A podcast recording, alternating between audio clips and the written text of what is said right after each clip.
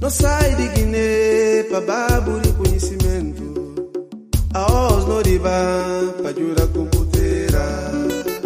Não sai de Guiné eh, para babo de conhecimento. A os no riba para jurar com puteira. Na terra aprendi tio que lá fazem baiana mundo. Manga de ano passa, riba caça para jurar com puteira. Na terra aprendi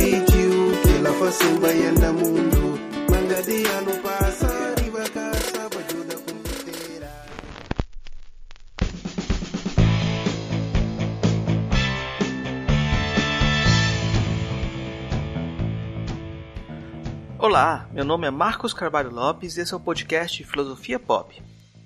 Esse é o nosso episódio número 101 e recebemos o filósofo Filomeno Lopes para falar sobre filosofia africana filodramática. Na abertura des- deste episódio, você ouviu um trecho da canção Carta do Botafala, que combina o ritmo tradicional da Tina com hip hop, cantada em crioulo de Guiné-Bissau. A canção completa será apresentada no final desse episódio. O Filosofia Pop é um podcast que aborda a filosofia como parte da cultura.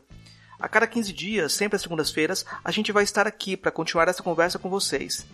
Intercalando com nossos episódios normais, de quando em quando vamos apresentar episódios de entrevistas temáticas especiais. É o caso deste episódio, o segundo de uma série de entrevistas com pessoas que desenvolvem a filosofia nos países africanos de língua oficial portuguesa, os PALOP. O podcast Filosofia Pop está presente em outros canais da internet. Você pode encontrar os episódios, mais textos e informações no site filosofiapop.com.br. Temos também um canal no YouTube, perfil no Twitter e página no Facebook. A novidade é que finalmente criamos nosso perfil no Instagram. Siga a gente lá. Nosso perfil é podcast Filosofia Pop, tudo junto. Você também pode mandar um e-mail pra gente no contato arroba filosofiapop.com.br. Continuamos com nossa campanha de financiamento coletivo no Catarse. A ideia é arcar com os custos de edição e hospedagem. Conseguindo um valor maior, podemos melhorar equipamentos e promover a transcrição de episódios. Para isso, assine o Catarse do Filosofia Pop em catarse.me barra filosofia pop. A contribuição mínima que pedimos é de 5 reais mensais. Se você quer ajudar, mas não pode contribuir financeiramente, dê aquela força na divulgação dos programas, compartilhe nas redes sociais, faça comentários e continue esse diálogo. Vamos então para a nossa conversa sobre filosofia africana, filodramática, com o Filomeno Lopes.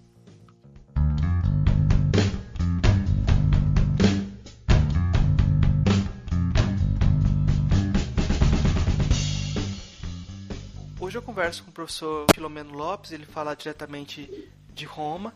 Ele é bissau-guinense, jornalista da Rádio do Vaticano, doutor em Filosofia e Ciências da Comunicação Social e licenciado em Teologia Fundamental pela Pontífica Universidade Gregoriana de Roma. Entre as mais recentes obras dele estão os livros E se a África Desaparecesse do Mapa Mundo, uma reflexão filosófica, de 2009, Da Mediocridade à Excelência, Reflexões Filosóficas de Migrante Africano, de 2015, Filodramática, Os Palop entre a Filosofia e a Crise de Consciência Histórica, de 2019. A gente vai falar com o professor Filomeno Lopes um pouco sobre toda essa trajetória dele, sobre a ideia de filodramática, filosofia africana, mas eu vou começar perguntando, professor, o que o senhor encontrou a filosofia africana? Eu, eu conversei há pouco com o professor em Goiânia e ele, me disse que foi uma aventura comum de vocês uh, esse encontro com a filosofia africana, mas eu queria ver a, a sua versão da história.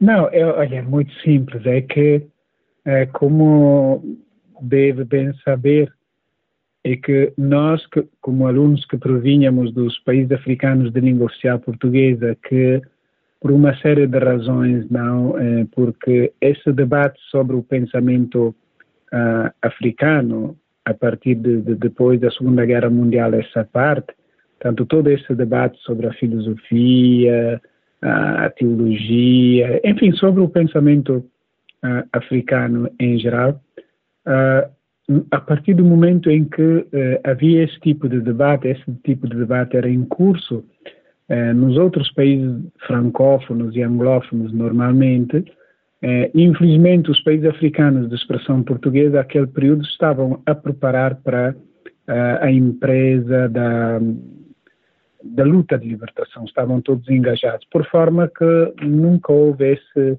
envolvimento direto não, sobre essa, esse debate eh, na questão da formação do pensamento africano em geral. Eh, embora depois alguma coisa se, se conhece sobre o pensamento, por exemplo, de alguns como Cabral, Agostinho Neto, pela sua poesia, e eh, Eduardo Mondlane, etc. Porém, no geral, no que tange a questão da filosofia africana, é que os países africanos de expressão portuguesa não puderam participar, não por falta, talvez, de pessoal que fosse uh, competente para a matéria, mas simplesmente por causa da situação colonial na altura, fez com que estes países estivessem mais engajados na luta contra a colonização naquele momento, porque Portugal até aquele momento era, tinha permanecido quase a única potência, assim por assim dizer, colonial que se tinha recusado de conceder independência como tinha, tinham feito as outras potências europeias, tal como a França e a Inglaterra, etc. Então, por forma que nós chegamos aqui em Roma como estudantes, eu vindo da Guiné e o Severino proveniente de Moçambique, e nos conhecemos aqui. E, de facto, houve logo essa, digamos assim, este espírito de, de tanta abertura de irmandade que já decora por causa uh, do facto da luta comum que os nossos pais fizeram para a independência, por forma que entre os países africanos de língua oficial portuguesa há uma, um espírito de irmandade muito forte. Então, nós nos conhecemos aqui e foi a partir daqui também que uh, nos conhecemos também com outros grupos de africanos provenientes de países francófonos e anglófonos, etc.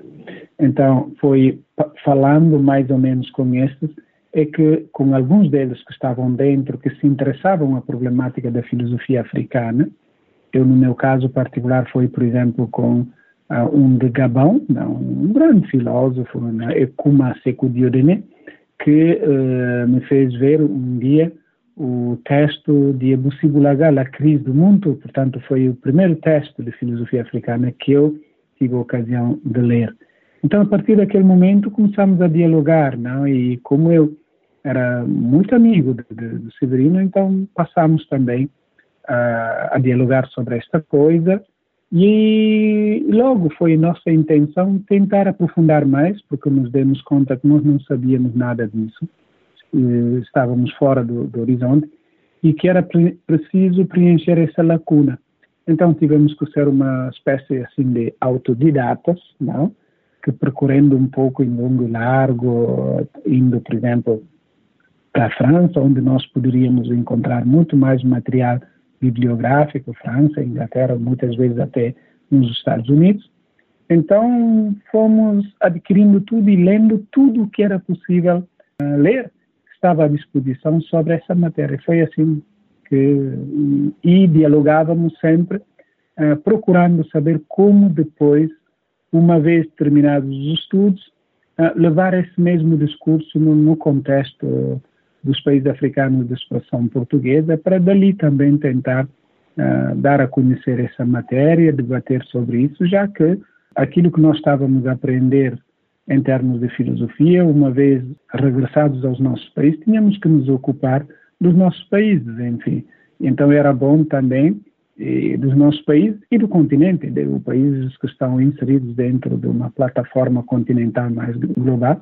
Então era bom que nós nos preparássemos para entrar nesse debate e ter e pensarmos também a possibilidade de uma filosofia no espaço dos palopes que possa também poder entrar nesse diálogo com o resto da, dos outros, das outras partes do, do continente africano em geral. Eu vou te fazer a pergunta platônica, que eu acho que é bom, um bom, bem didática. Aquela pergunta: o que é filosofia africana? Bom, é, é, sem estarmos agora aqui a tanto a complicar-nos as coisas, é, é, a filosofia africana é, é, digamos, busca de respostas aos problemas africanos a partir de uma perspectiva filosófica, né, digamos assim. E a gente pensava que uh, as perspectivas que nós tínhamos simplesmente eram aquelas que de Sócrates até o último, digamos assim, Habermas, etc., que aprendemos, mas ali tratava-se também de saber que não havia outra tradição antes dessa quer dizer, todas aquelas partes das tradições que tinham sido obnubiladas, não por certas razões políticas, geopolíticas, etc., que não faziam parte do conhecimento da bagagem filosófica em geral, não, e que não eram tidas como questões de filosofia to cure, não, digamos assim. Então, mas no fundo a filosofia é uma maneira de eh, aprender a ler a situação na qual nós vivemos. São instrumentos que nos permitem olhar criticamente a realidade na qual nos encontramos, ah, bem sabendo de pertencermos a um mundo muito mais vasto, portanto precisa partilhar experiências, mas não podemos abdicar da necessidade de partir da nossa realidade com pés bem no chão, não e pensar com a nossa cabeça. Agora, eh, o continente africano eh, não começou a pensar uh, conosco, né? Quer dizer, havia gente que antes de nós uh, foram pensando. Então, foi necessário conhecer toda a, a, história que vem desde o Egito antigo, que mesmo que, por exemplo, os filósofos gregos nunca fizeram questão de, de não mencionar que eles aprenderam, foram no Egito, aprenderam muito com os egípcios, etc. Mas, como bem sabes, da filosofia clássica geral que se ensina, eles puseram de parte toda a história da, do Egito, etc. Então, para nós era necessário eh, pegar tudo isso como patrimônio né, daquilo que é uh, a filosofia no geral, daquilo que como as pessoas iniciaram a pensar no continente africano. Basta pensar que a primeira pessoa que deu um instrumento muito importante para todo o desenvolvimento humano foi o utilizo do fogo. Isso aconteceu no continente africano. Então, como é possível que nunca se desenvolvesse um pensamento. É? Se nós hoje depois falamos do iluminismo, o iluminismo é que é, tudo vem desse fogo, não? essa acesa do fogo, etc. Então, é, era mais a filosofia africana por causa também da história, as controvérsias que houve a partir da conquista, esta parte, esta... É, então era necessário ir buscar aqueles alicerces também do continente que tinha sido colocado como um continente histórico, para resituar o continente, portanto, a nossa vida dentro de um quadro da história em geral, e a partir dali pensar mecanismos epistemológicos, etc., para voltar a pensar nós mesmos como homens e mulheres inseridos num mundo pequeno, como pode ser o nosso país, continental, como pode ser africano, e global, enquanto pan-humana e, e ecológica. Portanto, a filosofia africana é simplesmente um instrumento, não é nada de outra coisa. É uma maneira, até é uma maneira de viver. É como eu me ponho perante a vida cada dia. Mas eu sou fruto de uma longa geração.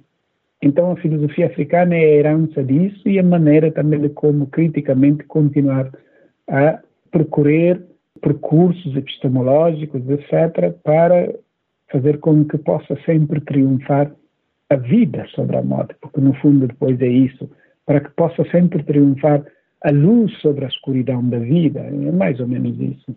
Na resposta, o senhor sempre falou de nós nos construirmos.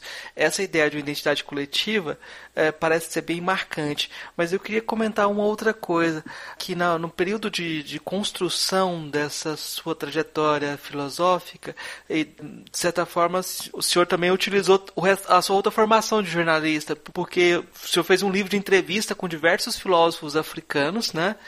É, conversou com muita gente, fez esse esse esse Jimberém, essa grande conversação e fez a sua síntese dessa sim, trajetória sim, sim. também. Foram dois livros, né? O Filosofia sem Feitiço e o Filosofia em Volta do Fogo. Esses dois livros se conectam? Como é que esses dois livros foram importantes na sua construção? Não, olha, é muito simples, porque como eu estava a dizer antes, a filosofia para mim é diálogo. Sócrates ensina isso, não? Então, como nós estávamos, por exemplo, aprendendo, uh, digamos, tudo por conta própria, em diálogo, sempre esse diálogo permanente com o Severino, etc. Então, tivemos, eu tinha, porém, por outra parte, um instrumento muito útil para poder não só uh, ler os textos destes filósofos, não, que iniciaram todo o debate sobre a questão da filosofia africana, mas, dada a minha profissão de jornalista, tinha também a possibilidade de aproximar-me deles e lhes dirigir diretamente essas perguntas, não? Sobre esses pais que iniciaram assim. Então era um privilégio, um privilégio que requeria, como se diz em toda parte, cada velho que mora é uma biblioteca que arde, quer dizer, a biblioteca arde quando nós não fomos capazes de recolher a grande herança, não, de, dessas pessoas. Portanto, as pessoas estavam ali, eh, nesse, à disposição, eu não, nós não queríamos simplesmente limitar-nos a ler os seus textos, como normalmente se faz, mas ouvir deles, poder, para poder aprofundar mais. É sempre a curiosidade de querer saber mais. Então, é por isso que eh, a gente procurava esta gente como Bussi, ou então os teólogos como Jean-Marc Elay, e para nós isso foi bastante positivo, tanto não só ler, mas poder conversar com essa, com essa gente. E no diálogo aprender muito mais até do que aquilo que a gente poderia simplesmente ler e compreender por conta própria. Então, então isso foi muito importante. Isso sim, eh, mas por quê? Porque eu estou convencido que a filosofia é essencial, essencialmente diálogo, não?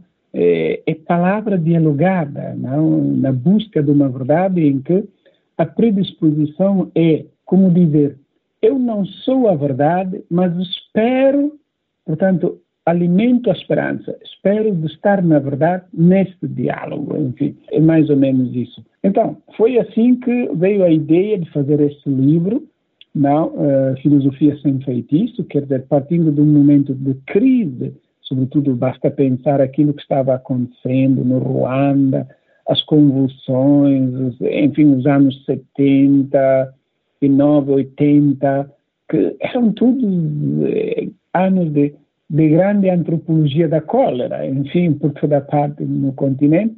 Então, era uma maneira de perguntar a essas pessoas que estiveram no início da reflexão daquilo que nós hoje herdamos como reflexão filosófica africana, saber deles o que é que eles eh, pensavam e poder recolher deles instrumentos para voltar depois, nós como a geração de hoje, a repensar a situação que vivemos, tendo em conta aquilo que eles puderam também dizer ah, sobre isso. Então, eh, foi assim que nasceu essa coisa sobre a filosofia sem feitiço, enfim. Um, ah, sem feitiço também porque, uh, enfim, feitiço é a despersonalização da filosofia, portanto, da política. Nós temos hoje uma política que é completamente sem rosto, quer dizer, de pessoas vivas, porque nós não procuramos respostas concretas a pessoas concretas em carne e osso que têm tal, tal, tal tipo de necessidade, mas vamos avante com proposições outras que não têm nada a ver com a procura de, de, soluções para os problemas reais da vida das pessoas, quer dizer, incrementar a saúde e a capacitação das pessoas, não de, de libertar a criatividade das pessoas, enfim. Então era nesse sentido. E depois, a filosofia em torno ao foco é um texto que nasceu porque nós aqui na Itália achamos por bem que se esse discurso sobre a filosofia africana era já bem conhecida nos outros países da Europa, como a Inglaterra, a França, nos Estados Unidos, etc. A Itália era o único lugar onde esse tipo de debate não entrava. E nós partíamos da nossa experiência. Então achamos por bem que era necessário também, a partir do lugar onde nós estamos, como é que nós poderíamos fazer as nossas lutas para que essa matéria que, concernente ao continente africano, começasse também a fazer parte dos programas universitários aqui das faculdades de filosofia aqui em Roma, onde, no lugar onde nós estamos. Então achamos por bem que devíamos fazer isso. A questão e fomos por acaso nós, sobretudo depois também o Severino, que, que fez muito, ele, ele ainda dedicou muito mais tempo, porque eu tinha realmente há pouco tempo, por causa da, atividade jornalística, já me tirava muito tempo, e, portanto, eu nunca quis, eh, ia de vez em quando fazer alguns cursos, etc., mas não assim sistematicamente. Ele não, ele começou próprio na, na Universidade uh, Roma 3 a fazer isso. Eu fiz alguns cursos até na Sapiência, depois também uh, alguns seminários junto na, na Roma 3, e depois também em lugares da, da, das pontifícias, e agora so, sempre sobre essa matéria da filosofia. Então, o que que acontece? Como na Itália, na altura, havia simplesmente um texto, que é de um autor uh, camer, camerunês que publicou um, um, texto, é a sua tese, não, sobre vitalogia. E então ele apresentava, e todo o discurso sobre a filosofia africana era essa espécie de vitalogia que ele falava sempre. Bom, era, nós costumamos dizer, a langolana, o mais velho, o mais velho a gente não critica assim abertamente, etc.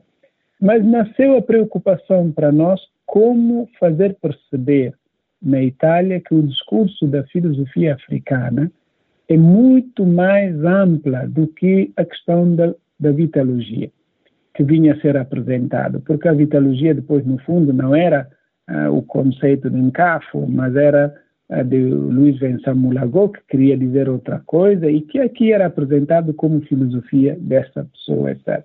Mas como era uma pessoa que nós conhecíamos, etc., ok? Então, o que, é que uh, eu fiz?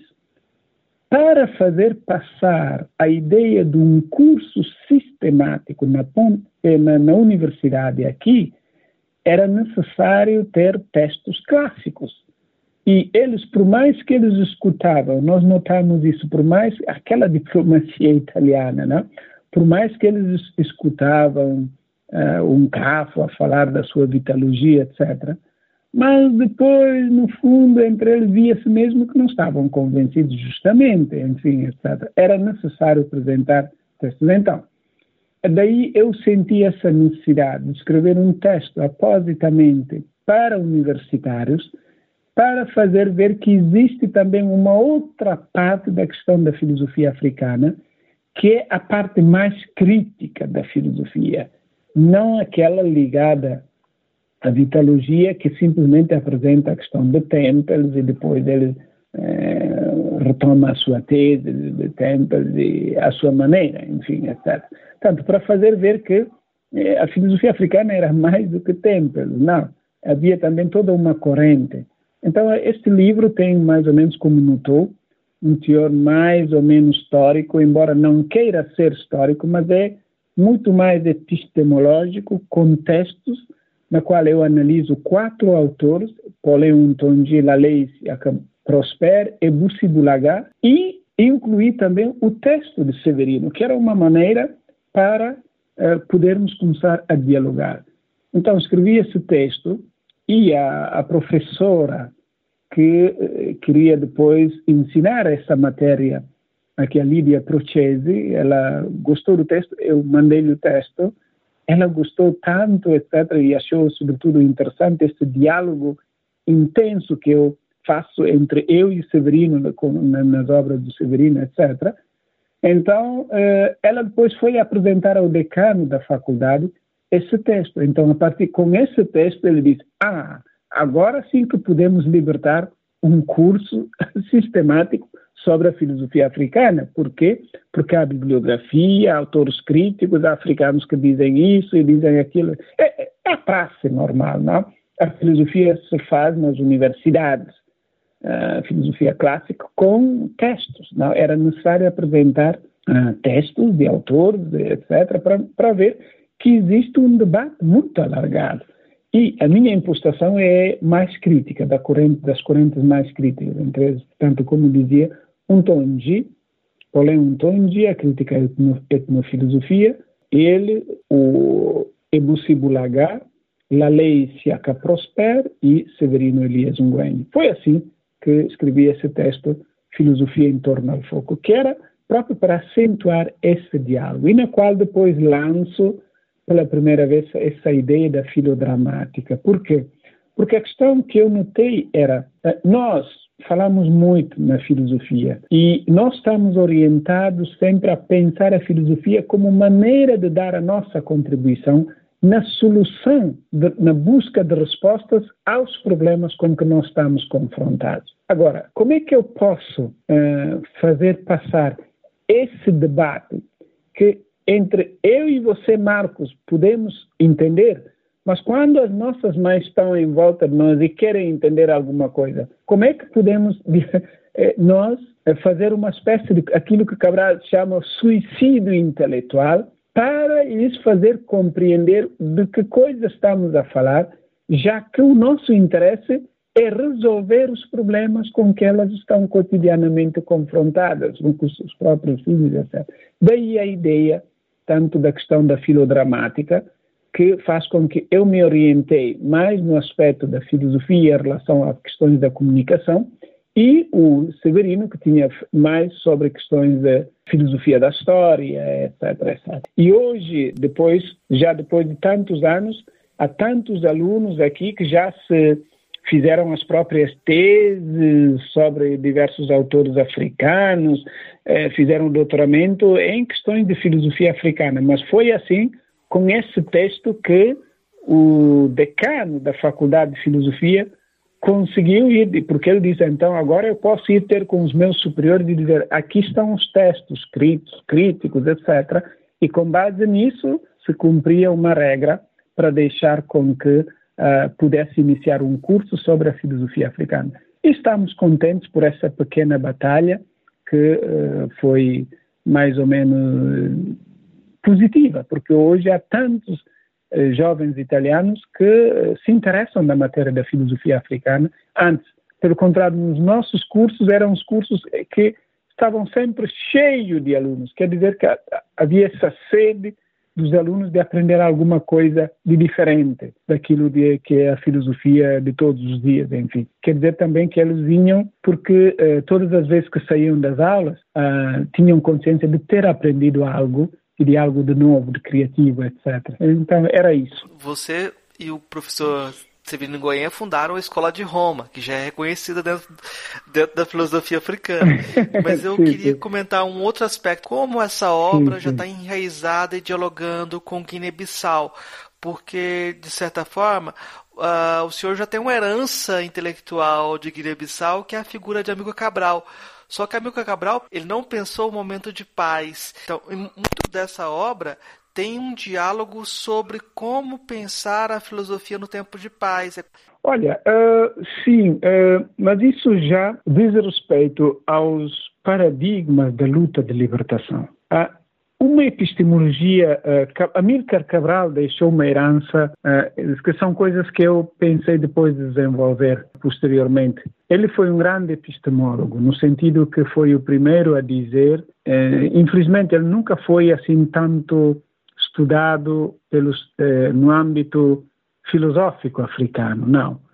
Foi estudado mais como pensador político, etc., geralmente mas seria interessante pegar a arma da teoria e tentar ver essa questão numa perspectiva filosófica. Então, eh, onde os problemas fundamentais, como estás a dizer agora, é a questão da paz. Mas a paz simplesmente porque nos pressupostos, digamos assim, fundamentais da luta de libertação, ele dizia que eram dois pressupostos fundamentais que se devia fazer. Dizia saúde e capacitação. Saúde como a coisa mais importante que um povo tem e capacitação que são todas aquelas formas educativas de pedagogia que temos que utilizar para poder capacitar o próprio povo a se manter em saúde e mantendo-se em saúde poder libertar a própria criatividade como forma de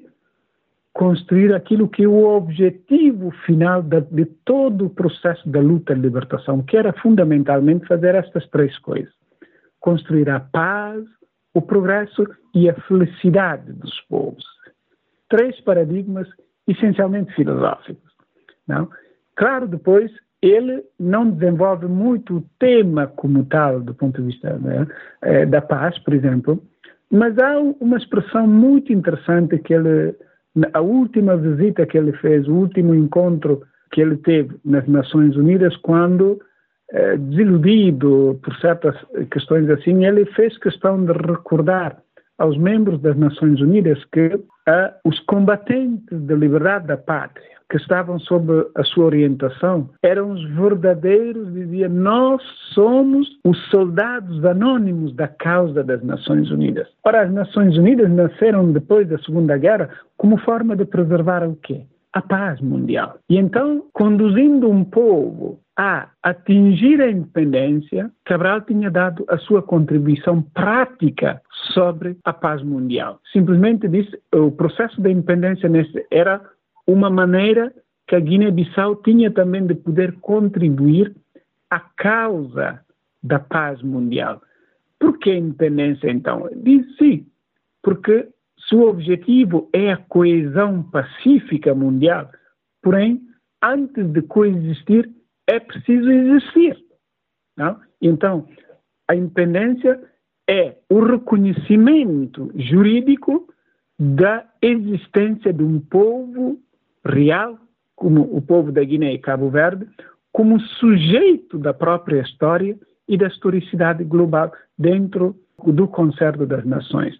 Fato que tinha sido negado uh, a esse povo, e de facto foi por isso que não só primeiro fomos escravizados, mas depois fomos também colonizados e sujeitos ao sistema de apartheid, precisamente porque nós não éramos sujeitos da história. Não? Então a independência foi isso. Tanto o processo da luta de libertação foi um contributo, um contributo enorme à causa da coesão pacífica do mundo. Não? Então nós podemos ler isso de, dessa forma. Depois há o problema da paz como criar uma situação uh, de paz nos respectivos países, dos países africanos de expressão portuguesa, após a independência. Então, esse é o discurso que hoje nós, filosoficamente, temos que implantar, buscando formas, trajetórias para poder enfrentar com pés no chão esse discurso não, que requer, eh, digamos, um debate, a meu ver, filosófico muito mais amplo. Partindo dessas asserções de qual eu falava, mas para saber que, como diz, diz o próprio Cabral, nós uh, não, não lutamos simplesmente para ter um país e ter uma, uma bandeira, não, mas para construirmos essa paz, progresso e felicidade dos nossos povos. Então, passaram 40 45 anos, em algum caso 46 anos, como na Guiné, podemos dizer hoje que fomos capazes de construir uma situação de paz nos nossos países? Bom, esse aspecto ainda permanece bem problemático. Sim. E, então é nisso que hoje, depois desses 20 anos que eu achei ali é, o diálogo de novo com o Severino, que conseguimos, e sobretudo eles fizeram um grande esforço para que eh, fazer nascer uma escola de pensamento filosófico no espaço Palop, não? a partir de Moçambique. Então nós hoje nos deparamos com o fato que temos que procurar maneiras de voltar a, a constituir aqueles tipos de ateliês para pensar o nosso, a nossa cotidianidade hoje, que é feita de tanta turbulência, não? E, e sobretudo não há paz. Então, como pensar a paz hoje no espaço Palop dentro de uma conjuntura geopolítica eh, panafricana e internacional um pouquinho diferente daquela da era dos anos da independência e sem trair os ideais da, pelo que nós uh, lutamos. Né? Então, isso é, é alguma coisa que ainda te, precisa de ser feito, sim, partindo desses pressupostos. Mas acho que também Cabral já aqui nos dá, ou não só Cabral, mas também Mondlane, já nos dão, nos deixam indicações para um debate de filosofia política, nesse sentido orientado ao tema da paz. Que, como dizia, por exemplo, a filosofia é uma reflexão crítica. E, de facto, no discurso, por exemplo, eu, eu vejo essa possibilidade, por exemplo, no discurso que Cabral fez para os países, os, os movimentos de libertação, em representância uh, dos movimentos de libertação, na Conferência Tricontinental em Havana, em Cuba em que ele começa por dizer que não vamos usar desta da conferência que se estava a ser feita como lugar para falar mal dos imperialistas de aquilo, aquilo, aquilo outro. Não, porque não é falando mal deles que nós vamos resolver os nossos problemas. Não, mas é ter consciência daquilo que são as nossas responsabilidades e ter a coragem de implementar algo para poder transformar realmente a situação. Mas isso passa por aquilo que é essencial do ponto de vista epistemológico, que é dizer o reconhecimento das nossas fraquezas. A maior luta que nós temos, ele disse já naquela altura, é a luta contra as nossas fraquezas pessoais, coletivas, de como movimentos, etc, etc. O que é, no fundo, a filosofia? A filosofia é repensar tudo aquilo que nós damos assim por acaso, que vai daquilo que parece andar de por si, não? Porque para tirar fora aquelas fragilidades, tudo aquilo que não nos dá, que nos impede de fazer aquele salto qualitativo que se espera de nós em relação à paz, se pelo menos não podemos ter a paz, pelo menos uma certa serenidade e o progresso, portanto o desenvolvimento, né? ou então a felicidade não tiver, tivermos a felicidade, mas ao menos podermos estar serenos, mais ou menos. E, e isso que eh, acho que eh, é disso que, que é preciso, porque falar da paz significa que há situação que nos impede hoje de estar nessa situação. Então, daí a necessidade de pensar muito as nossas fragilidades. Mas Aquilo que está acontecendo hoje na Guiné, em Moçambique, sobretudo esses dois países que ultimamente têm mais problemas em relação a Angola, nesse caso, por exemplo, em termos de pancadarias, coisas que acontecem todos os dias, não, assaltos de poder, etc, etc. Tudo isso, eu vejo as pessoas culparem tanto a comunidade internacional, as comunidades internacionais. Não, mas é nessa lógica de calar, o principal culpado de tudo isso somos nós, guineenses, somos nós, moçambicanos. Por quê? Porque não estamos a, a pensar e a repensar rigorosamente as nossas fragilidades. Os outros só podem aproveitar das nossas fragilidades. Ora, a grandeza de um ser humano, um adulto, é ter consciência do próprio limite para saber como potenciar as próprias potencialidades até hoje, nós não fomos tão humildes de reconhecer as nossas fraquezas, de fazer uma reflexão profunda a partir das nossas uh, próprias fraquezas e descobrir que nós somos o primeiro obstáculo ao progresso e à felicidade dos povos né, nos nossos países. Então, daí a importância de um debate filosófico, sempre como uma reflexão crítica, não? Não para ir uh, abrir as tombas e ouvir o cheiro dos cadáveres de ontem, mas simplesmente para permitir que, repensando as nossas fragilidades, possamos encontrar, eh, digamos assim, percursos que nos levem a fazer, a trabalhar por forma que o amanhã, pelo menos dos nossos filhos, possa ser, eu digo, não digo melhor, mas talvez um pouquinho menos pior do presente que, é da, que nos é dado hoje de viver eu, Severino e você, enfim. É claro que o discurso da paz, depois, uma vez reconhecido essa fragilidade, as nossas fragilidades, o discurso da paz inclui um discurso um pouquinho diferente no sentido de em termos da violência. Não comecei dessa cultura da violência. Então, eu, esse discurso, digamos, já dou instrumentos naquilo que foi realmente o meu primeiro texto publicado, cujo título era Terço Mundialidade, Terceira Mundialidade, etc. E na qual eh, penso, porque penso que o discurso da paz põe como centro o problema da, uh, do feminino na história. Quer dizer, essa ossatura interior que nos forma como pessoas humanas. Nós ficamos tanto tempo no ventre de uma, de uma mãe. E todo esse tempo, e depois, mesmo quando nós nascemos, permanecemos mais tempo com a mãe por causa dessa ossatura interna que é a parte da humanidade. Portanto, o feminino não tem nada a ver com a questão do sexo, uh, etc. É uma questão de, do ser próprio do ser homem e mulher. Nós somos filhos de, de um homem e de uma mulher, então dentro de cada um de nós habita aquele aspecto do feminino primordial e do masculinidade primordial. Em que hum, eu dava aquele exemplo, por exemplo, só para fazer entender, por exemplo, a cultura balanta tem uma forma muito interessante de educar as pessoas a compreender isso.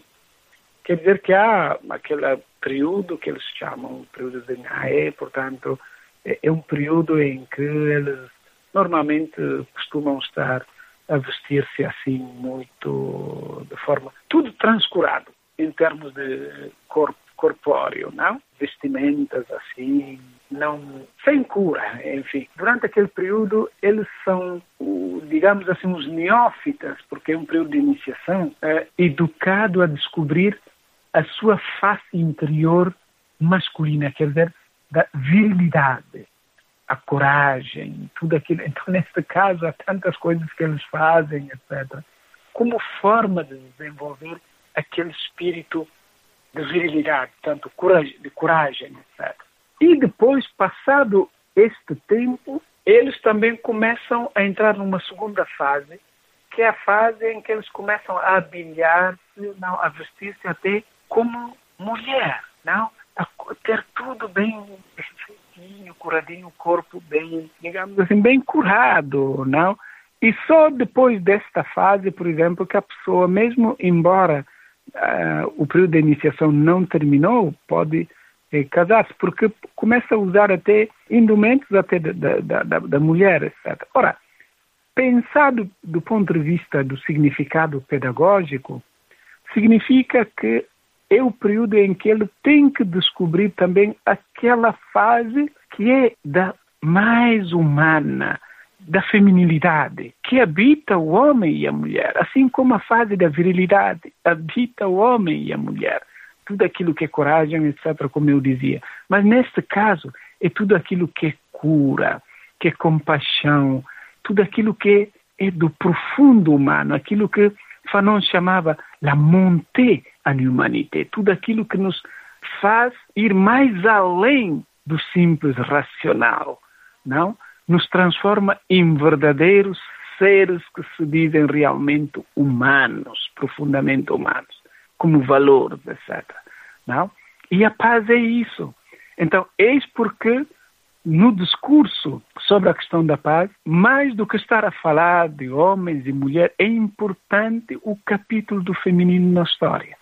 Porque a feminilidade primordial é o aspecto que todos tivemos que pôr de lado para armar a nossa maneira de pensar com um espírito simplesmente machista, portanto, muito viril, simplesmente, porque é uma forma que achamos quase de sobrevivência. Todos, ladram tanto, eu tenho que estar à altura de poder um, praticar a mesma violência como, como também o outro. E a violência, nesse caso, eh, enfim, não nos leva muito longe, enfim, então, era nesse sentido que eu, uh, na obra, seja Terço Mundialidade e depois também uh, na obra Filosofia em Torno do Fogo, uh, dava estas características que são parte da nossa cultura. Para dizer nós, para construirmos a paz, não temos necessidade de estar a olhar longe. Basta simplesmente termos um olhar mais atento a formas educativas das nossas tradições, a, valores não, internos que nós precisamos simplesmente repensar com um olhar filosófico crítico para saber aquilo que vale a pena continuar e aquilo que tem que ser posto de lado, enfim, ou revisto de outra forma, enfim. Então é neste aspecto que a questão do, da, do feminino primordial para mim é importante num mundo completamente dominado por uma epistemologia masculina, simplesmente. Sim. Isso não está a favorecer a paz. É simplesmente isso que eu. Era essa a análise, a preocupação que eu estava tentando exprimir nestas duas obras. Sim. Eu vou te fazer uma pergunta, professor, assim, pedagógica, porque Paulo Freire inspirou muito no Amigo Cabral. Ele chamava o Amigo Cabral de o pedagogo da revolução e destacava como o Amigo Cabral ia contra as negatividades da cultura, que é aquilo que o senhor estava comentando, de, de valorizar, dialogar Sim. com a cultura, mas ver os aspectos é, negativos, ou não seriam negativos, mas seriam debilidades, as fraquezas da cultura.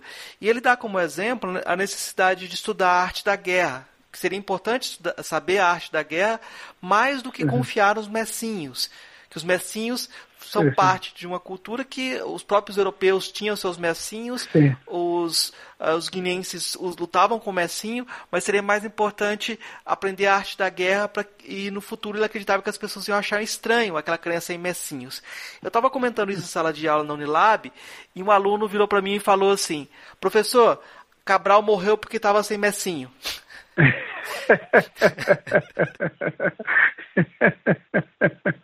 É, é, é, é, e eu fiquei naquela situação, assim, pedagogicamente, como lidar com as tradições? Eu vou essa pergunta eu queria conectar com outra. Como o senhor avalia a obra do Temples? Não, olha, eh, Cabral eh, era uma pessoa muito, assim, quando ele fala desta coisa de aprender a arte de, da guerra, tanto para dizer que hoje a guerra é outra coisa e não daquilo que eles pensavam de outros tempos, enfim, em que poderia haver um contexto adapto para uh, essa questão do, do mesinho, etc, etc. Então, que no contexto de uma nova guerrilha, em que havia arma de fogo, etc, essas bombas, etc, era necessário uh, um, aprender outra forma. E ele sempre fez questão naquilo que ele chama resistência cultural, que era uma forma de formar as pessoas para que possam ter uma formação política, não antes de que tenham essas armas na mão, etc. Porque ele diz: nós não somos uh, militares, até somos militantes armados. Então, nessa, no procedimento pedagógico, ele fazia essa questão: informar bem né, sobre os perigos que se corria. E tanto que ele dava exemplos de como os visigotes, os europeus, né, em outros tempos também iam à guerra com esses mesinhos, portanto, para que as pessoas não pensassem que só os africanos é que têm essa coisa de usar os mesinhos. Também outros povos já tiveram essa, não? Mas só que os tempos mudam e esses mesinhos nem sempre têm a mesma eficácia, etc. E, então, ele dizia, eu não quero te dizer que deixe de lado isso, mas na guerra que nós temos que fazer, você tem que aprender a estas táticas da guerra, estar assim, estar assado, estar assim, etc. Respeitar essas regras que são mais ou menos da arte da guerra. E, mas eu não vou te dizer de não é, de tirar para fora o teu mesinho. Tem esse mesinho, mas respeito também esse, uh, essa essa arte da guerra nova, etc. Porque ele estava convencido que com o tempo que as pessoas iam se apercebendo mais ou menos. Então, o importante era uh, educar as pessoas a saber como enfrentar certas situações, mais do que confiar em poderes, etc. Porque havia pessoas que foram mortas, como os seus mesinhos ao lado. São essas coisas que são usos e costumes, não tudo aquilo que ele diz. Nós temos a guerra, a, a luta de libertação é um ato, fator de cultura fundamental, mas nós não podemos dar continuidade a tudo aquilo que, eh, mais do que conseguir uma certa progresso, levarmos para fazer o progresso, não nos permite caminhar em direção a um maior progresso de nós mesmos e daquilo que nos frente. Tudo aquilo que pode atrapalhar o nosso percurso mesmo que seja parte da cultura, mas temos que deixar de lado todas estas formas de fragilidade. Então, era uma pedagogia de respeito, de informação, de formação sobre o novo contexto no qual se vive, mas ao mesmo tempo de saber que uh, esses mesinhos, como são ligados também a uma forma de crença profunda, hum, e sabe que isso até cria mitos, ou, a capacidade de todos os mitos é aquela de ser muito dura, tá? de desaparecer na cabeça das pessoas. Mas bastava, portanto, educar esses combatentes a observar né, também essas técnicas dentro de, uma, eh, de um contexto de guerrilha moderna, etc. E se eles quiserem, um, continuem a ter, e ela, Cabral até disse, vocês continuam a ter os vossos mesinhos, mas saibam que, etc, etc. mas pronto, há ainda gente que pensa que basta ter um mesinho, então alguém não morre, assim, assado. Não, isso vai levar o seu tempinho, etc.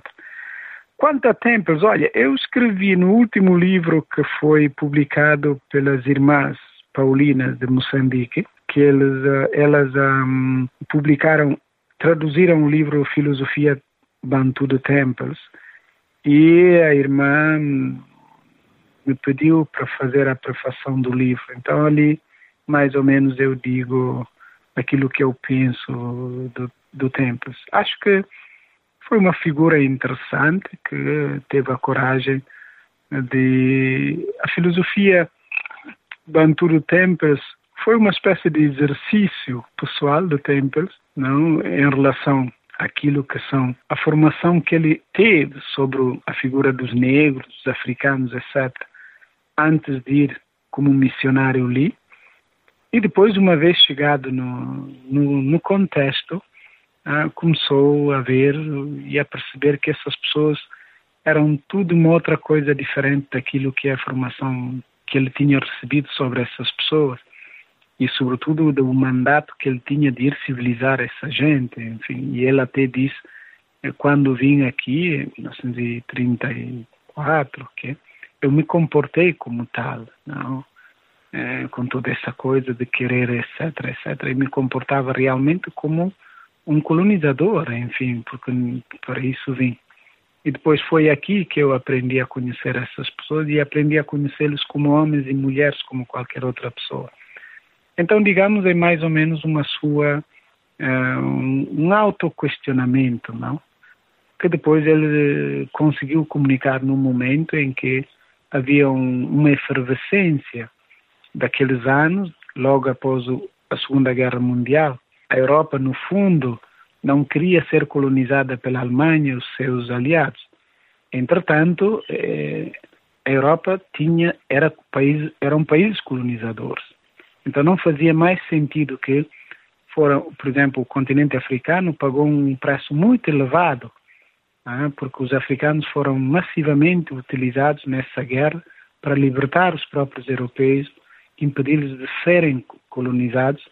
Então, por forma que depois de, daquilo, no, no, final da Segunda Guerra, alguns acharam que não era mais, não tinha mais cabimento voltar de novo à colonização dessas pessoas e que era também momento de dar aos países africanos a oportunidade de, e os africanos de serem eles próprios, digamos, protagonistas do seu destino e do destino também da história. Tanto que não era, não era justo com a pretensão de querer educar ou de fazer outra coisa. Mas depois, tanto é uma conversão, uma espécie de conversão sua, sempre no âmbito de eh, daquilo que são as prerrogativas de que cada homem é filho de cada homem e cada mulher é filho e filha do seu próprio tempo.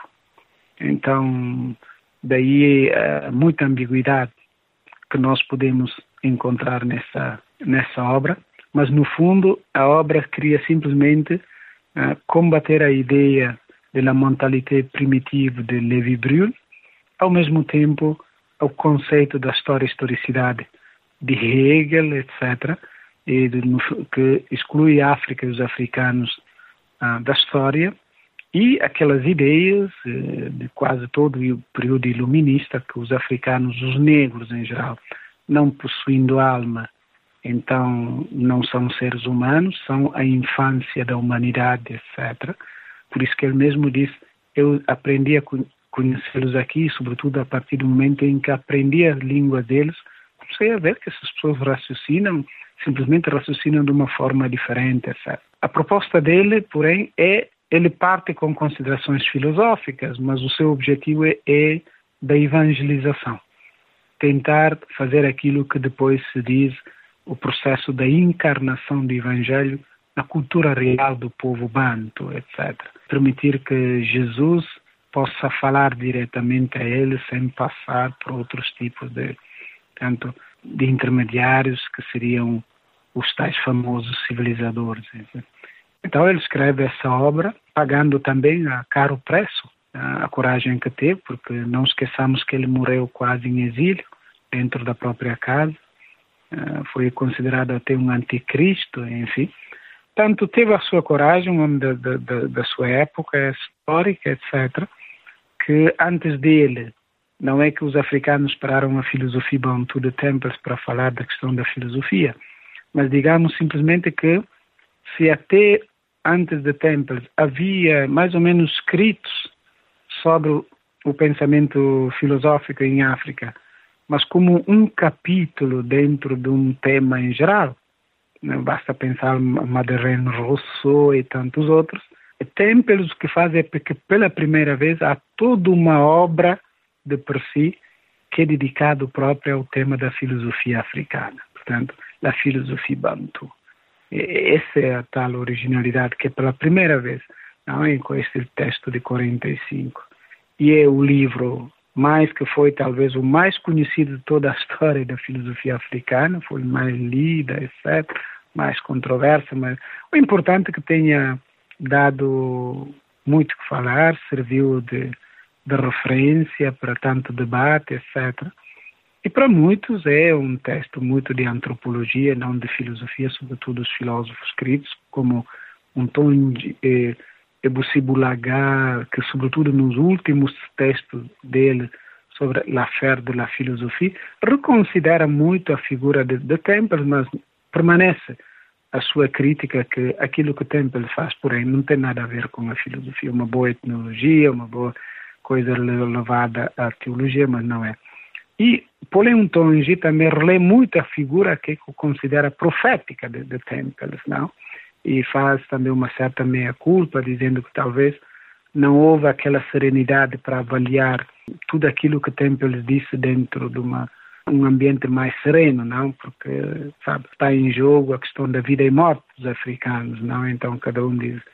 Então ele fez uma grandíssima reconsideração numa nas enciclopédias sobre a figura de Tempers, não? Que permanecendo ele a pessoa o primeiro que criticou. O primeiro geralmente é Marcin Toa, a falar de etnofilosofia, mas depois nós conhecemos mais Pauline Tongi no seu livro Sur la philosophie africana, etc., da crítica da etnofilosofia. Eu ainda, digamos, não, não me sinto nenhuma autoridade para sem, dar uma sentença e dizer esse é assim assado. Cada dia vou descobrindo alguma parte do próprio templo, não todas as vezes que me pedem alguma coisa. Mas mais ou menos acho essa é a ideia que posso dizer agora nesse momento sobre essa figura, tanto controversa, mas que deu um contributo enorme para o continente africano e, sobretudo, porque pagou a caro preço pelas suas ideias. Isso. É. O conceito de muito tá, é um conceito chave no uso que o senhor faz, nas descrições que o senhor faz da filosofia africana. Dentro do livro eh, E se a África desaparecesse do mapa mundo, o senhor faz uma genealogia da filosofia africana que dialoga com o Egito Antigo, algo que não acontecia antes. Né? Como o Muntu dialoga com o Mate? Eu queria que o senhor explicasse esse diálogo sim, entre sim. mate e munto. Bom, o munto é, digamos assim, é o singular do banto, para dizer o homem, não? Que neste caso, na categoria, na seção de Busibulaga, quer dizer um homem de uma experiência particular, um homem e mulher de uma experiência particular, que fez a experiência trágica da época da conquista esta parte que é aquele corpo negro, através da escravatura e tráfico negreiro, depois passando pela colonização, o apartheid e outros tipos de sistemas, etc.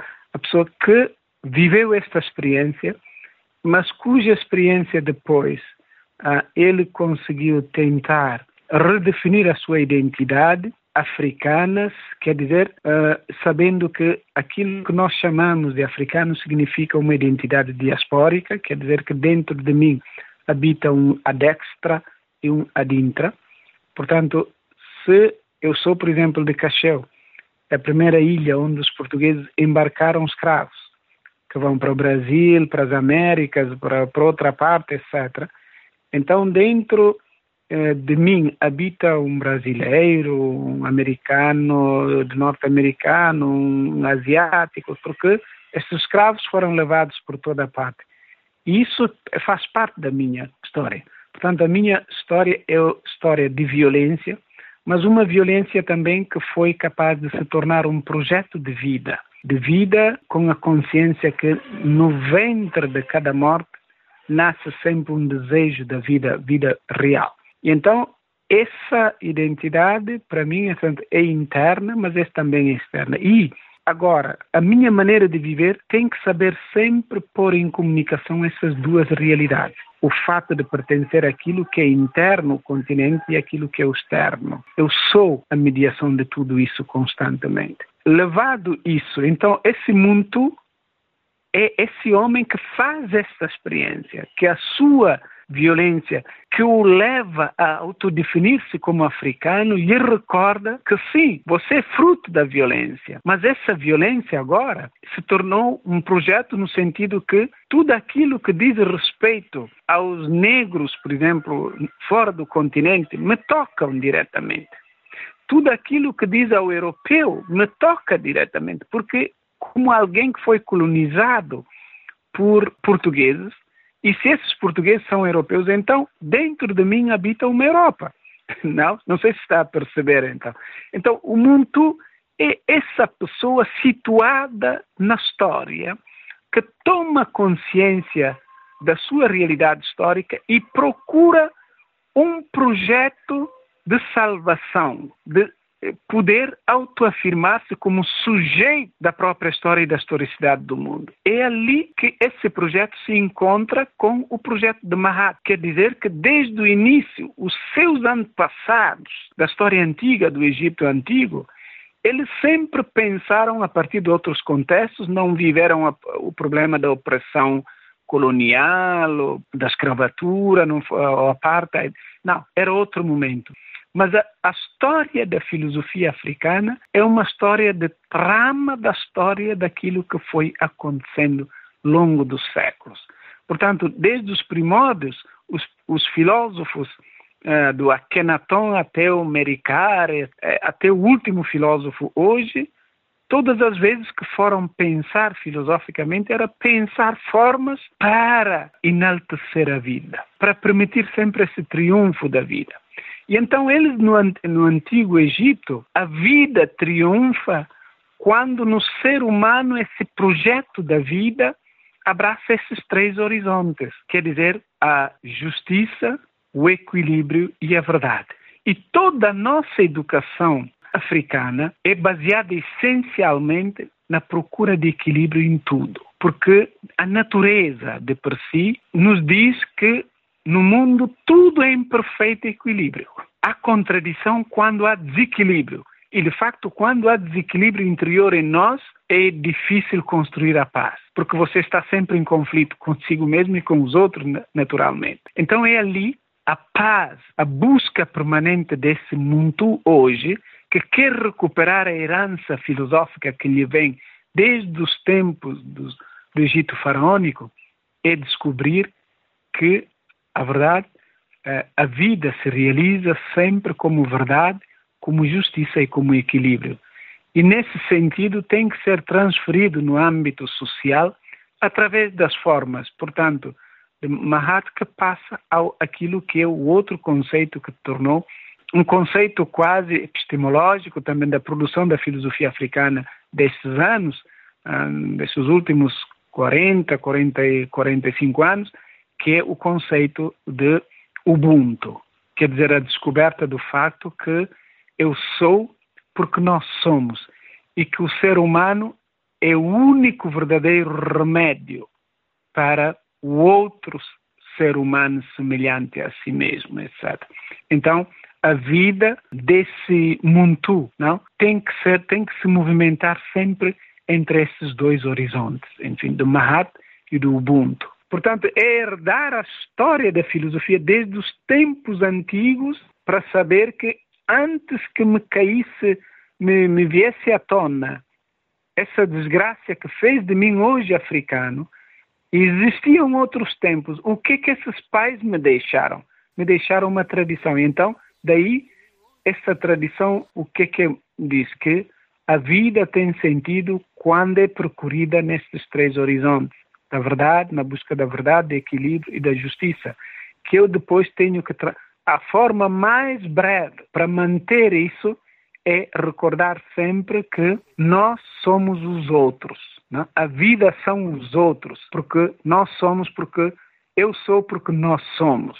não? e que, portanto, cada um de nós é custódio da vida do outro, enquanto cada um de nós é espelho e guardião das costas dos outros. Ah, você tem a costa, é, a própria costa, mas você não pode ver as próprias costas, nem sequer o próprio rosto, mas você vê o rosto do outro e as costas dos outros. Então, isso significa que você é guardião da vida dos outros, da costa do outro, e você é espelho para que o outro possa se ver e refletir em si. Então, esse é o Mahat que abraça o conceito do Ubuntu como ética na construção da própria história e historicidade do mundo, enquanto ser humano africano neste caso. Um aspecto que faz parte da sua forma de trabalhar a filosofia, que é muito importante, é a ligação que, os, que o senhor faz entre a filosofia e outras formas de exposição, por exemplo, reconhecendo Bonga Coenda, José Carlos Schwartz como guerreiros da liberdade que de certa forma pensaram através da sua canção, pensaram seus contextos. E a sua própria trajetória artística, na medida que o senhor tenta trazer com a canção uma forma de pensamento. Como seria essa prática da filodramática? Como seria essa aproximação entre pensamento e canção? Olha, isso vem de uma, daquilo que eu posso considerar quase uma desgraça nossa, não? Uma desgraça nossa, porque se olhares muito bem, eh, Marco, nós passamos mais tempo a dialogar com o mundo exterior do que com a nossa própria população. E isso também fruto de um pensamento que nos obrigou a pensar mais não aquilo que nós vivemos, a pensar o que não vivemos e a viver o que não pensamos. Como dizia outra vez, isso que traduzido depois na vida concreta significa você automaticamente condenado a produzir o que não consuma e a consumir o que não produz. Então, a elaboração do nosso pensamento muitas vezes espelha um pouquinho essa essa contradição na qual nós vivemos na história. Então, daí a exigência. Se eu sempre quero persistir naquela ideia que a filosofia, para mim, é busca de respostas para dar o meu contributo na busca de soluções para os, meus, para os problemas com que estamos confrontados nos nossos países, então eu tenho sempre que considerar que as pessoas, ah, o fato que, por exemplo, eh, muita gente não sabe ler e escrever, ah, não significa necessariamente que as pessoas sejam analfabetas, porque são alfabetas culturais, sobretudo no meu contexto. Eu não sou lusófono, sou lusofalante, que são duas coisas diferentes. Para dizer que a pessoa é analfabeta, é analfabeta no sentido que não sabe ler, escrever e falar as línguas europeias, portanto, as línguas oficiais. Mas não quer dizer que as pessoas não saibam ler, escrever e falar as próprias línguas. Então, há que sempre, e de facto, os estrangeiros que vêm trabalhar nos nossos países muitas vezes não sabem nem sequer uma língua, nenhuma língua de, das nossas, dos nossos contextos, mas não por isso nós lhes consideramos necessariamente analfabetos. Agora, o que é pior disso é que quando se diz que a pessoa é analfabeto, então nós estamos a dizer que por causa dele ou dela não for capaz de saber ler, escrever, etc., então não pode dar o seu contributo para a mudança da realidade histórica. Ora, se isso fosse real, então a África seria eh, a pior de todas, porque a grande maioria que está a ter viva não, essa África que vive de, daquilo que é o informal são as mulheres, mas nós temos um contexto em que ainda se sacrifica muito a escolaridade da, das mulheres. Entretanto, são elas que, com as suas ginásticas cotidianas, permitem realizar aquele, aquela salvação do, do continente, pelo que são anos que se vai predicando, falando dessa morte do continente, mas ninguém consegue ir assistir à sua sepultura. Graças ao esforço dessas mulheres, que sem nenhuma pretensão de mudar a história, fazem as coisas simples e com essas simplicidades conseguem fazer com que os filhos possam ir à escola, eh, a família possa ter algo de comer. Então, nesse sentido, eu digo, é preciso atenuar um pouquinho essa, essa ideia do analfabetismo como uh, fator principal do desenvolvimento, do não desenvolvimento em África. É preciso um pouco de cautela nisso.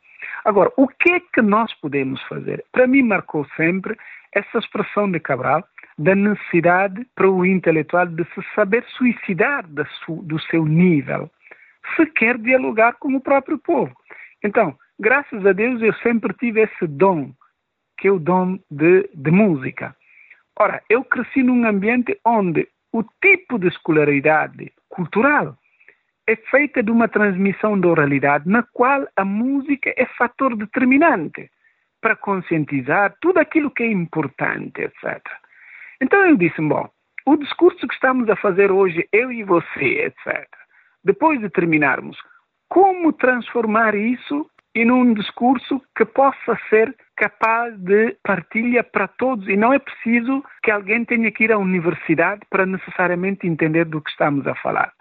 Então, geralmente, quando eu escrevo os meus textos, eu faço sempre questão de sintetizar os vários capítulos numa forma de música e depois trabalhá-la com as imagens, etc., para poder comunicar o mesmo conteúdo que eu estou a, a falar para um público já de uma certa instrução filosófica, etc., etc., mas ao mesmo tempo que quem quer também vendo esse DVD que geralmente que eu faço, etc., onde é para música, imagens, etc., e há entrevistas, etc., feito tudo de uma forma para poder fazer entender a mesma coisa a um pessoal, a um, a um grupo mais extenso, bem sabendo que o ritmo também abre horizontes, por exemplo, que uh, o simples espaço teorético às vezes não tem. É mais ou menos a preocupação de uh, envolver as pessoas uh, naquilo que são as dinâmicas das mudanças, porque no fundo a filosofia é feita não para ter razão, mas para convidar as pessoas a se envolverem na dinâmica de mudança, para que finalmente nós possamos, no fundo, eh, realizar aquilo que foram os sonhos dos nossos pais e mães que lutaram para as nossas independências, que é aquela de construir a paz, o progresso e a felicidade do nosso povo, uh, dos nossos países e povos. Então, isso é coisa comum. E quando você tem uma sociedade onde mais de 80% é feita dessas pessoas que mesmo quando têm uma formação de escolaridade, mas é aquela mínima, não, mas que é capaz, então você tem que ir estudar de novo a sua cultura e procurar formas de comunicação para levar esse mesmo discurso aparentemente tão alto a, um, a, a esse nível para dar às pessoas a oportunidade também de entender do que estamos a falar, porque isso é importante para juntos podermos buscar soluções, etc. E ser capaz de saber escutar as reações dessa gente, e de facto é aquilo que eu tenho feito estes anos, de vez em quando, quando vou para, para Guiné, etc., sobretudo com os jovens, e que eu fazia muito com o Fafali, infelizmente depois ele faleceu e, bom, mais ou menos essa é a preocupação que está na base dessa filodramática, quer dizer, uma filosofia completamente inserida nos dramas da vida cotidiana das pessoas, em tentar não trazer a solução para as pessoas, mas fazer questões e buscar formas para que juntos possamos pensar para melhor agir eu acho curioso porque mesmo talvez uma importância semelhante que o José Carlos Schwartz tem para Guiné-Bissau, Bonga tem para Angola, no hum. Brasil Chico Buarque, Caetano Veloso, Martinho da Vila tem também dentro da cultura brasileira. Todas essas essa hum. importância que existe, numa, vamos dizer, numa cultura de língua portuguesa, pra, da canção aponta para alguma coisa em comum, uma possibilidade de diálogo. Mas eu, eu queria perguntar sobre as possibilidades que se houver de diálogo entre os países que falam português. A gente tem muita herança em comum, mas as possibilidades de construção de uma filosofia em comum. Se eu não me engano, no Filosofia em Torno do Fogo, uh, o senhor destaca como uma pessoa de Guiné-Bissau sente, por conta dessa colonização comum, ser mais próxima de uma pessoa de Angola do que talvez de um vizinho vizinho que não que não fale essa língua portuguesa, né? Como que o senhor vê essas possibilidades de construção de diálogo na filosofia?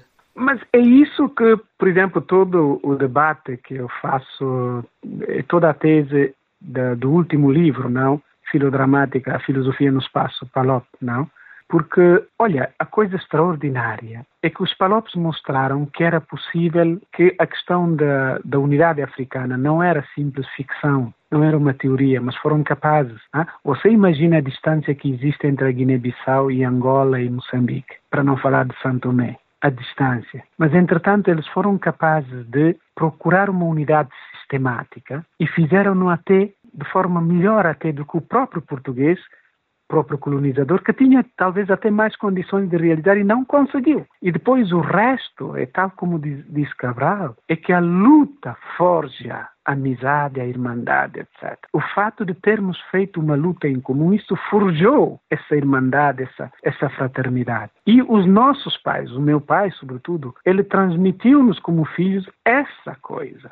Então, por forma que eu mesmo estando muito ao pé do Senegal, de Guiné-Conakry, Guiné-Conakry também é um outro país que contribuiu muito para para a causa da independência do meu país, etc. Mas eu estando a poucos quilômetros, três quilômetros do, do Senegal, mas eu me sinto muito mais alese, digamos assim, com um angolano, moçambicano, etc., um cabo-verdiano, do que um senegalês que está ali ao pé. Não necessariamente que eu tenha alguma coisa contra, mas por causa desta história que nos foi herdada. Então, a reflexão filosófica africana, hoje, depois de algum tempo, depois de 20 anos, a minha insistência em, com os colegas moçambicanos é dizer: não, vamos começar a repensar o nosso percurso filosófico, começando da história dos grupos de libertação. É ali que temos que retomar. Porque até muito antes dessa sindita CPLP, nós já tínhamos esse percurso. Então vamos saber como foi, como não foi, o que estava na base disso, etc. Estudá-lo filosoficamente para podermos ter alicerces mais com pés no chão, mais significativos, que podemos oferecer a essa bendita CPLP. Ora, Nessa uh, visão, o diálogo filosófico é muito mais fácil, por exemplo, com o Brasil, porque porque o Brasil é uma parcela do nosso mundo. O, como eu dizia atrás, nessa ideia do africano, o brasileiro habita em mim, que eu queira ou não, porque aquele é um país eu sou de países onde esses escravos partiram, etc. E, de facto, no meu país, em Cacheu, eh, na Guiné-Bissau, cada ano havia, vai sempre uma série de, de, de, brasileiros que vão ali todos os anos para visitar esses lugares. Ora, quão seria significativo se nós pudéssemos aprofundar estas possibilidades? E eu acho que há possibilidade. Eu acho que há possibilidade. E há necessidade, sobretudo, sobretudo nesse momento, onde, por exemplo, está de novo à volta a questão da, do racismo, etc. Não? É juntos que podemos de novo questionar muito esse problema e obrigar um dos parceiros, que é Portugal, a ter muito mais a sério essa problemática da, do racismo. Porque quando uma organiza a conferência de Durban sobre o tema do racismo por causa da escravatura, etc., Portugal e Espanha foram os dois países que se recusaram definitivamente, de forma firme, a que a Europa pudesse pedir à África perdão pelos males da escravatura e do colonialismo. Então, se a CPLP tem que ser feito, se é uma comunidade de, de povos, eu não posso ignorar a história. Antes de nos abraçarmos, é preciso discutirmos o ontem, para que os nossos filhos amanhã saibam que o que conseguimos construir hoje como futuro da CPLP é fruto de uma história dolorosa, mas que nós fomos capazes de peneirar e deixar-lhes a melhor herança. Ora, no caso Brasil, por exemplo, Lula fez isso. Ele pediu perdão aos africanos para a questão da escravatura praticada pelo seu país. Portugal nunca fez isso. Então, um diálogo filosófico intenso sobre o tema da paz, da intercultura, do racismo, etc. Hoje, temos tantos temas nos quais poderíamos debater hoje juntos para obrigar a nossa comunidade a repensar profundamente aquilo que quer ser e deixar outras plataformas essenciais que podem fazer com que amanhã essa comunidade de povo seja realmente uma comunidade reconciliada. Senão, veja bem, os nossos estudantes saem dos nossos países, vêm e quando chegam no Brasil ali começam a descobrir o tema da, da cor da pele, que no próprio país nunca tiveram. em Portugal, a mesma coisa. Portanto, há tantos temas nesse sentido. Mas voltando à questão do bonga e outros, e, e, neste caso, podíamos até desfrutar de tantos músicos que foram grandes músicos que não tinham assim uma formação como você tem agora, mas que eram imbuídos de uma certa intuição e cujas músicas foram propositadamente formas pedagógicas de falar, de dizer o que eles pensavam sobre a situação num determinado momento. Então, esses são escritores também, numa sociedade de tradição oral. Então, cabe a nós não simplesmente se eu pego, por exemplo, o Chico Buarque, não olhar para ele simplesmente como um músico, mas como é que nós, partindo daquilo que ele fez, podemos ver na, na sua música um pensamento real? Foi aquilo que eu fiz com o Bonga, porque ele usou a música de propósito para falar contra a colonização portuguesa. E tanto é verdade que a sua música era muito mais temida, de, se dizia até, do que os canhões, porque a música ia para além horizontes de, de, de, que a bala não pode chegar. Então, para dizer, há tanta coisa. E, e quem diz, nós temos o Bonga, Zé Carlos, mas no Brasil há muita gente que fez isso, não? sobretudo no momento em que vejo que há também essa tendência de querer dar menos importância a certos períodos difíceis da história que foram, essa releitura assim muito parcializada de factos dramáticos da história de ontem, etc. Então temos uma luta comum, basta só ter essa vontade.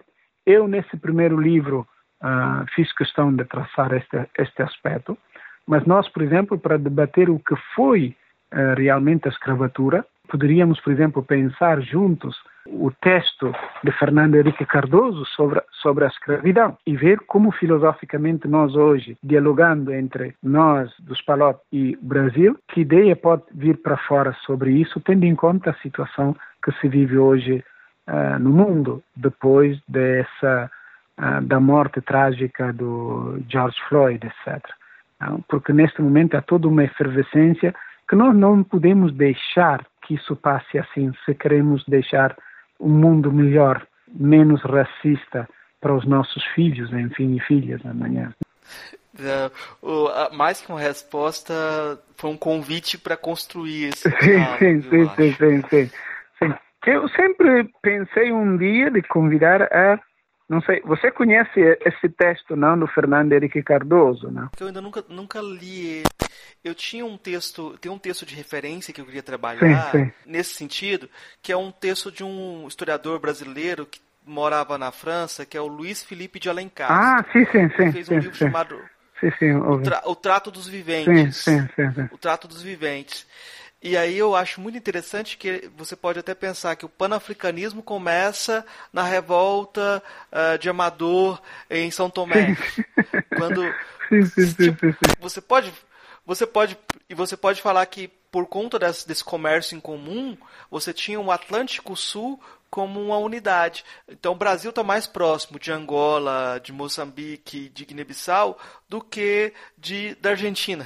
Então, não, para dizer, há, há, muito, mas é um trabalho que tem que ser feito. Né? Por isso que eu convidava o, o Severino, a que eles estão fazendo pressão para que eles organizem a partir do, do, do Moçambique esse ateliê de pensamento no espaço uh, lusófono hoje.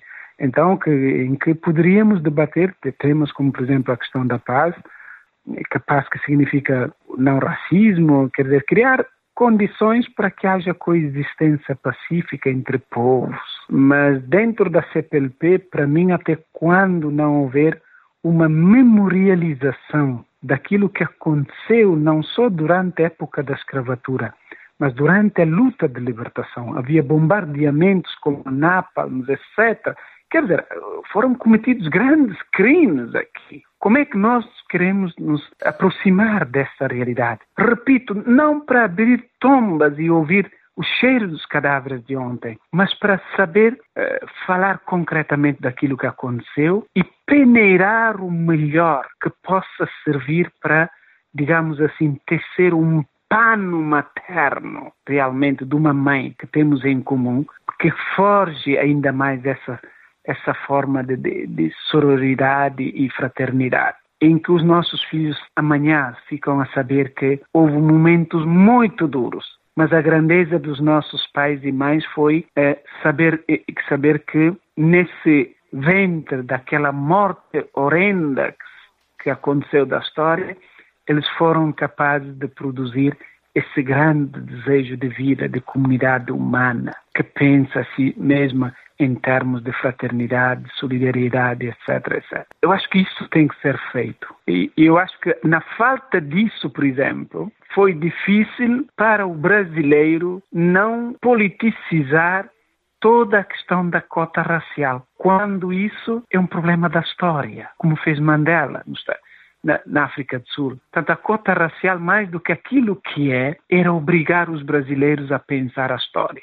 Mas era muito mais fácil procurar aspectos políticos que empenham pouco e também porque o povo talvez ainda não estava preparado. Então cabe a nós e a comunidade própria então, e a filosofia nesse espaço tem que perguntar o que é que podemos fazer juntos. Nós, enquanto africanos e vocês ali no Brasil, enquanto irmãos da mesma língua, mas do mesmo sangue também, para dar um contributo para que amanhã as pessoas comecem a perceber que antes da política era necessário discutir e perguntar, mas por que que Brasil chegamos ao ponto de ter uma cota racial? O que que aconteceu de facto? Estas perguntas não foram feitas, também porque não havia ambiente, que a sociedade não foi preparada para isso e talvez um pouquinho também tenhamos que dar também a nossa cota parte da responsabilidade, porque não estamos a dialogar bastante neste aspecto. Para a gente terminar a nossa conversa, eu tenho três perguntinhas que eu faço para todos os convidados e depois no final a gente pede indicações. Essas perguntinhas, elas pedem respostas um pouco mais curtas, mas não, não são perguntas simples também não. A primeira delas, o que é filosofia? Bom, eu acho que já tinha respondido no início. É uma maneira de viver, de estar no mundo, com instrumentos críticos. Qual filósofo ou filósofo que mais lhe impressionou daqueles que você conheceu pessoalmente? Ah, devo dizer que talvez é o Ebussi Bulaga. Ebussi Bulaga. Bom, Severino é um irmão, enfim, é outra coisa. Mas daqueles que conheci como pais fundadores da filosofia africana moderna e contemporânea, devo dizer sim, Ebussi Bulaga, sim. Por que o Ebussi Bulaga? Como pessoa extraordinária, é uma pessoa de uma cultura imensa, não?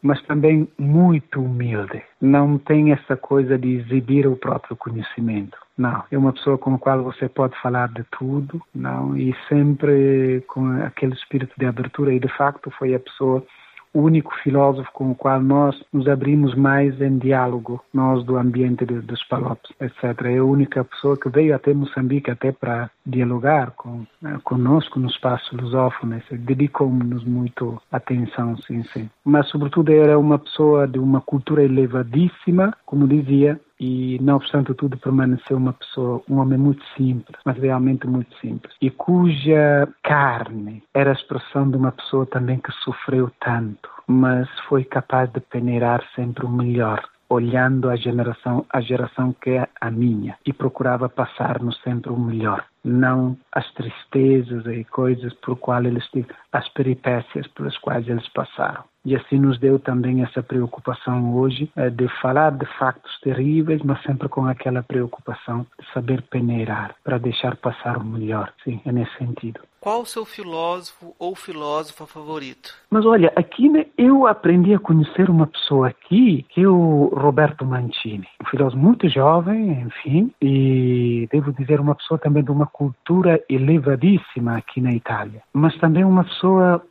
muito alese, como se diz em, em, italiano, não? E sobretudo a sua capacidade de se imedezimar com uh, o nível das pessoas com qual fala. Se ele estiver a falar com crianças, nem parece alguém que, que é um filósofo. Fala com jovens ao mesmo ritmo deles. Fala com adultos, é outra coisa. Fala num ambiente de conferência onde está, é outro mas sempre com muita simplicidade e clareza. É, uma pessoa que me ensinou muito, qual estou muito, muito realmente. Digo sempre, com exceção de, de Severino, que para mim é um irmão e é a pessoa de companhia todos os dias, estou falando de, de pessoas de outras. Sim, sim. Roberto Mancini. Para mim é mais, de, passou a ser realmente, vejo como um irmão e um testemunho daquilo que a filosofia é não exibição do saber, mas preocupação com a vida e uma postura perante a vida e a morte. nossa, nossa última, última sessão do, da entrevista é sobre indicações. Sim, sim. Uh, o que o senhor indicaria para os nossos ouvintes de leitura, filmes? O que o senhor quiser indicar para que as pessoas se aproximem daquilo que o senhor está ouvindo, o que o senhor está vendo, o que o senhor acha interessante? Não, mas olha, é, falamos, por exemplo, você me estava falando do, do último livro do Severino, não? O Desmame, a Emancipação, não? Isso é um livro interessante que hum, depois muitas das suas o Lomuco, não? É, que acho que é uma das obras que neste momento vale a pena ler. E depois também acho interessante as reflexões que ele tem feito para jornais, enfim, que escrevendo já para os jornais já tem mais em mente um público mais vasto, enfim. E depois também essa obra de, do Roberto Mancini, que eu não, ele infelizmente ele escreve mais em italiano, não do que, mas é, por fato ser jovem e com ideias muito inovadoras e, sobretudo, alguém que se abriu ao diálogo com as filosofias assim ditas periféricas, pensamento da salvação. É um autor que eu recomendo muito. Nós também estamos à espera de ler coisas do Marco, etc. Não, não simplesmente sempre de, de responder perguntas de Marco, mas também ler que, que o, o professor Marcos escreve, não? Que a gente, a gente precisa aprender também.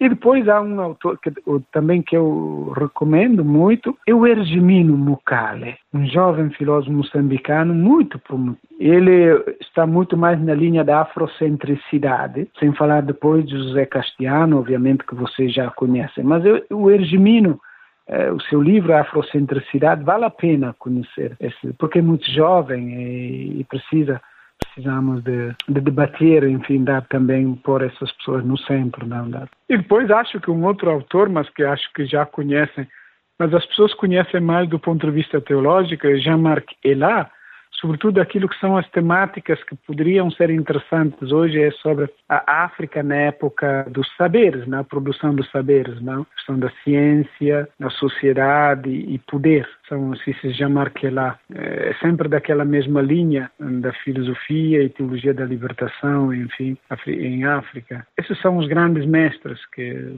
com qual nós eu, pelo menos no meu caso, aprendi muito. Estou dando aula de filosofia africana na Unilab há quase cinco anos.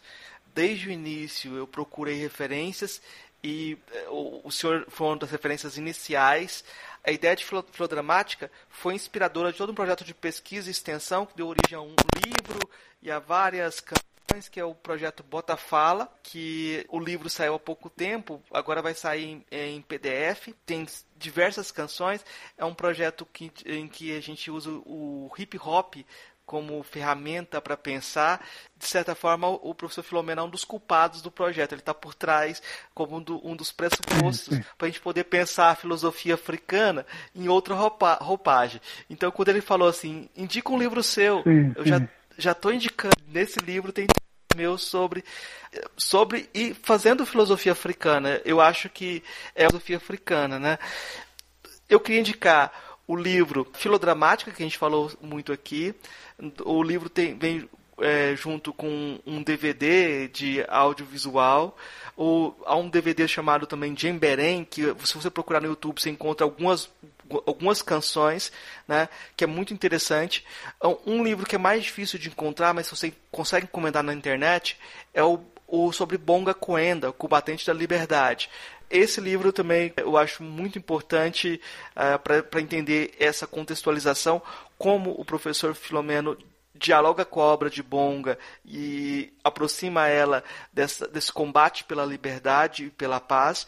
E queria indicar também além da, da, das canções e, é, e do, do, do, próprio Bonga, né?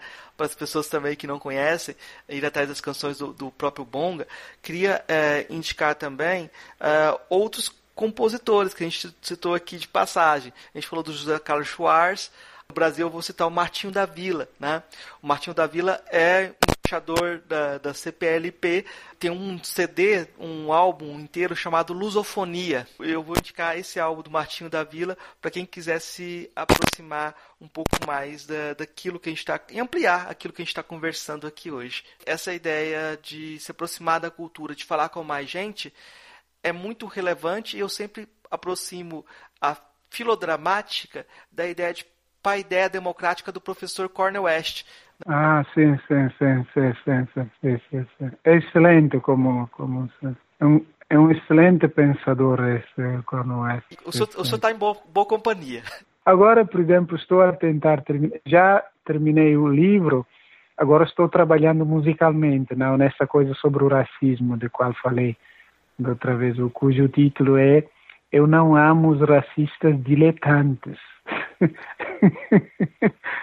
não, esse é o título da obra. E a, a, agora estou à espera da prefação que vai ser feita pelo ex-primeiro-ministro da, da Itália, Enrico Letta, que é professor agora na universidade ali em Paris, Sorbonne, que ele gostou muito do texto e disse-me, olha, vou, se me permitir, eu vou fazer a prefação, eh, porque é uma espécie de carta aberta endereçada aos jovens. E agora estou eh, gravando a parte musical disso, não é? Para depois fazer o vídeo também com o qual publicar junto. Mas já estou a, a traduzir também, porque eu quero que o livro saia em português e italiano. Vou ver como conseguir, porque eh, fazer essa publicação, não sei se a partir de Portugal ou a partir do Brasil, porque a minha ideia eu pensei mais como poder partilhar também realmente com os irmãos brasileiros, não em que, que há esse problema, enfim. Sabe, eu tenho filhos cuja mãe é brasileira, tanto eles são brasileiros também, tanto quando eu escrevo e sobretudo sobre esse argumento ah, eu pensei como poder partilhar. Por isso fiz questão logo de traduzir o texto, dei para ser traduzido assim quando a publicação fazer uma publicação em italiano e, e o Letta, Henrique Letta, se ofereceu a fazer a prefação do texto porque ele disse-me olha, é, é, um tema muito atual, eu gostaria também de poder mandar algum recado aos jovens, enfim. Então, professor, eu vou abrir para suas considerações finais, divulgar o que quiser, deixar o recado final para os nossos okay. ouvintes.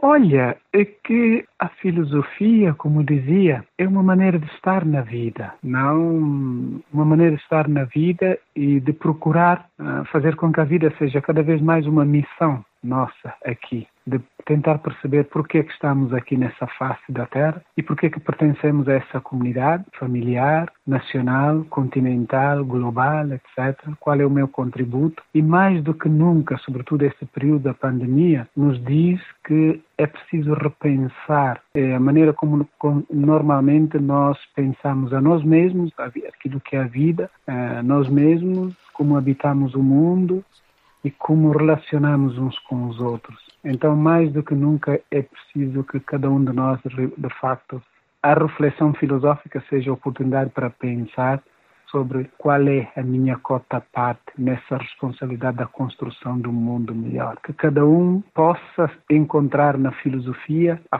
forma de poder ser ele, ele ou ela mesmo aquela mudança que quer ver operada já no mundo. Esses são os meus votos que eu faço a todos e de saber que a filosofia, depois, para isso temos que estudar sempre. O específico da filosofia é a necessidade de estudar sempre e aprender sempre, aprender dos livros, aprender da, uh, do diálogo dos outros, aprender da vida dos outros, aprender sempre, como dizia Cabral, mas sobretudo ter a coragem de estudar e aprofundar sempre. Não, nunca se está estar satisfeito daquele pouco, mas é preciso aprofundar, pensando sempre que o saber é para servir os outros, não para ser exibido. Tá certo, professor. Muito obrigado. É uma conversa longa, mas acho que é uma conversa muito frutífera. Eu é que agradeço. Eu é que agradeço por essa oportunidade que dá de poder dirigir algumas conversas, enfim, algumas palavrinhas a ao amado povo brasileiro e para mostrar também solidariedade nesse momento assim tão difícil da pandemia. Né? Temos que realmente pensar por que que essa pandemia, que é a única coisa que atingiu todos nos cinco ângulos do planeta Terra. E essa é uma questão. Se essa não é questão filosófica, então não há nenhuma outra questão filosófica para, para ser posta. Não, mas antes de tudo, a minha solidariedade aos familiares que perderam os seus entes queridos, enfim. E para dizer, bom, eu acho que o povo brasileiro é capaz e vai ser capaz de encontrar melhores estradas para vencer essa, essa dificuldade. Enfim, juntos, iremos vencer. Então, obrigado por me dar essa, essa oportunidade de poder partilhar esse momento de dor, para dizer que a vossa dor é a nossa dor. E nós, como filósofos, temos que pensar sempre nisso. Partilhar esperanças, partilhando também os momentos de dor, mas sempre olhando com a possibilidade de ter instrumentos para vencer amanhã e peneirar algo de melhor para os nossos filhos. Muito obrigado. Professor Filomeno Lopes também foi entrevistado no podcast Vozes da Unilab, uma série especial sobre os impactos da Covid-19 no espaço, nos espaços africanos. A entrevista para o Voz da Unilab complementa essa por trazer outros temas relevantes, como a questão dos imigrantes e do panafricanismo.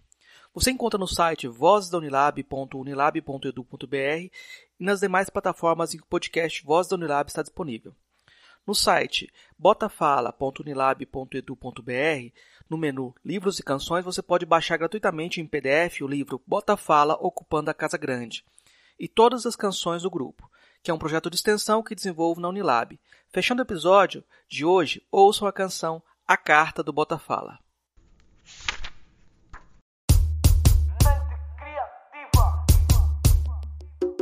Não sai de Guiné para Baburi conhecimento aos noriba pajura computeira